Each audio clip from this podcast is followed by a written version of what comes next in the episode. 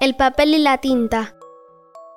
Había una hoja de papel sobre una mesa junto a otra hoja iguales a ella, cuando una pluma vallada en negrísima tinta la manchó completa y la llenó de palabras.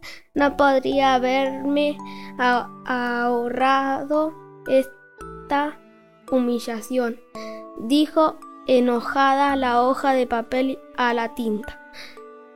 Tu negro infernal me ha arruinado para siempre. No te he ensuciado, repuso la tinta. Te he vestido de palabras desde ahora ya no eres una hoja de papel, sino un mensaje. Custodias el pensamiento del hombre, te has convertido en algo precioso.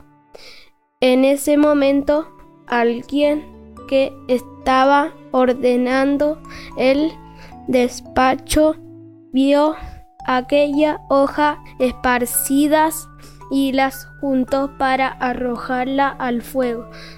Sin embargo, reparó en la hoja sucia de tinta y la devolvió a su lugar porque llevaba bien visible el mensaje de la palabra, luego arrojó el resto al fuego. Leonardo da Vinci